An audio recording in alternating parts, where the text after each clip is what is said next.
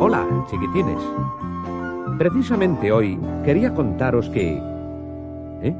Pero, ¿quién viene por ese camino? Un momento. ¿Quién eres tú y por qué estás aquí?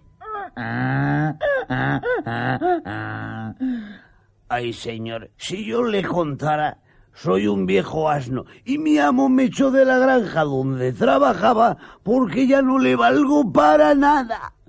Con la de cargas de leña que yo llevé sobre mis costillas.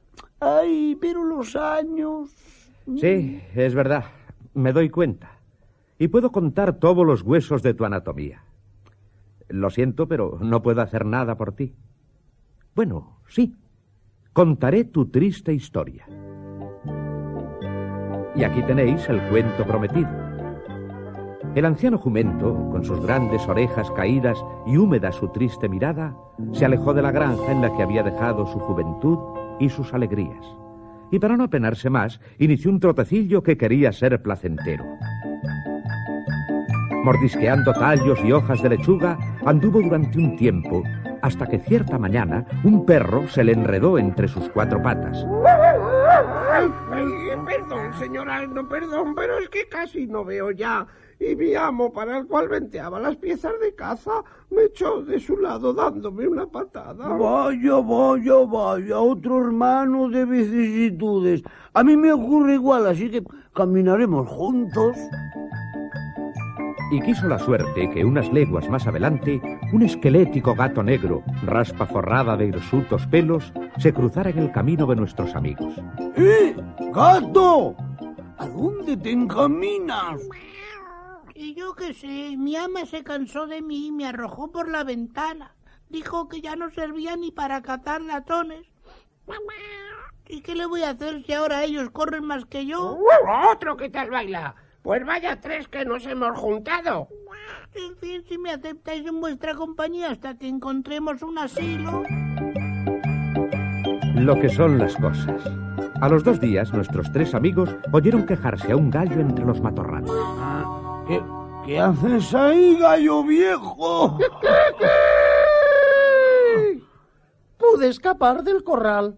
Ya tengo muchos años y querían cortarme el cuello. Y a mí eso, francamente, no me gusta. Menos mal que pudiste huir. Vaya, vaya, ya somos cuatro, cuatro en la desgracia. Eh, pues ya que la desgracia nos unió, si os parece, seguiremos juntos. ¡Hace! ¡Hace!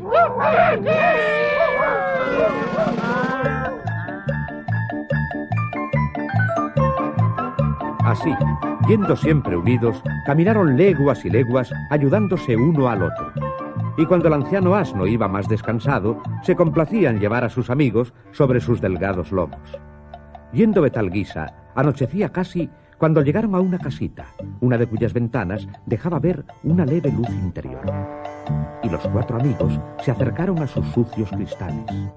El gallo, con las plumas de sus alas, limpió un tanto la suciedad de la ventana. Tate, hay unos hombres ahí dentro. ¿Qué tipos más extraños? Eh, por lo que se ve, deben estar robando algo. Sí, eso, eso es. Esos sinvergüenzas están robando a los dueños de la casita. Claro, han aprovechado su ausencia. ¿Qué hacemos, compañeros? No sé, nosotros que habíamos pensado formar un grupo vocal y ahora estos rateros nos han complicado la vida. Bueno, yo es que francamente no tengo el teléfono de ningún policía. Y además que por aquí no hay teléfono, tonto. Mirad, mirad. Están metiendo la vajilla de plata en un viejo saco. Oídme, oídme, muchachos. Y no podríais seguir hablando, pero sin estar sobre mis costillas. Porque estoy que no me tengo. Un momento, un momento, se me ocurre algo. Al fin y al cabo, un tío lejano de mi madre fue perro policía.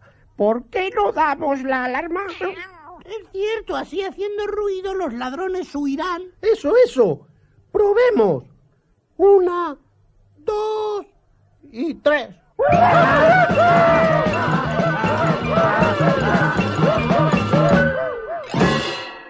Claro. Con un estrépito así los ladrones se miraron alarmados sin saber a qué obedecía tal alboroto. y sin pensarlo más dejaron su botín desparramado, apagaron la vela que habían encendido y, como pudieron, saltaron por la ventana del lado opuesto a donde vigilaban nuestros amiguetes. Y corrieron ágilmente a través de matojos y peñascos. Cuando uno de los ladronzuelos, parándose, dijo a los otros: eh, Caray, hemos corrido como galgos. ¿Estáis seguros de que nos habían descubierto? Porque yo ahora no creo que. Se miraron recelosos y el que había hablado antes siguió. Eh, yo empiezo a dudar. Teníamos tanto miedo. ¿Y si regresamos a la casita, eh? Se miraron de nuevo y sin decirse nada reemprendieron el retorno sigilosamente. Pero, mientras tanto, en el interior de la casita, nuestros cuatro amigos vigilaban también. Queo, queo, me parece que regresan esos malvados. Mejor, así sabrán lo que es bueno. Bueno, ya sabéis lo que hemos proyectado. Sí, cada uno a su puesto. Un momento, que termine de afilarme las uñas. Ya.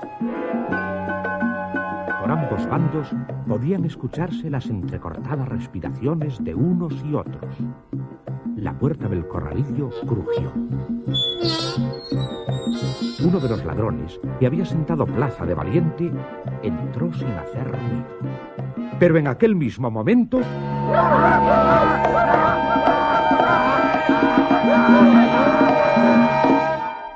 ¡Ah, amigos míos, a mí, socorro, que me matan. ¡Ah, ahí dentro está todo lleno de monstruos, que tiene por lo menos ocho brazos y doce piernas.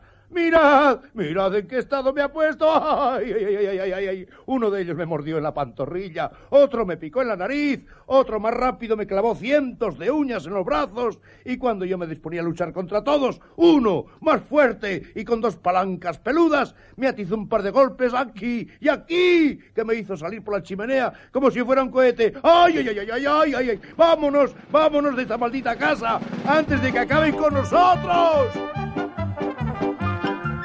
Y mientras los cuatro malhechores desaparecían entre los espesos matorrales, dejando tras de sí unas nubecillas de polvo, los cuatro amigos jubilados, el burro, el perro, el gato y el gallo, reían alegres del resultado feliz de su astucia. La añagaza había dado el más satisfactorio de los resultados y saltaron riendo y corriendo, alborozados y felices.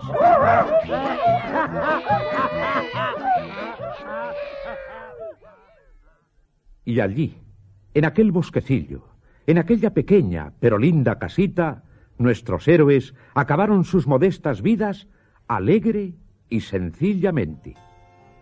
Y colorín coloriendo, los ladrones aún están corriendo.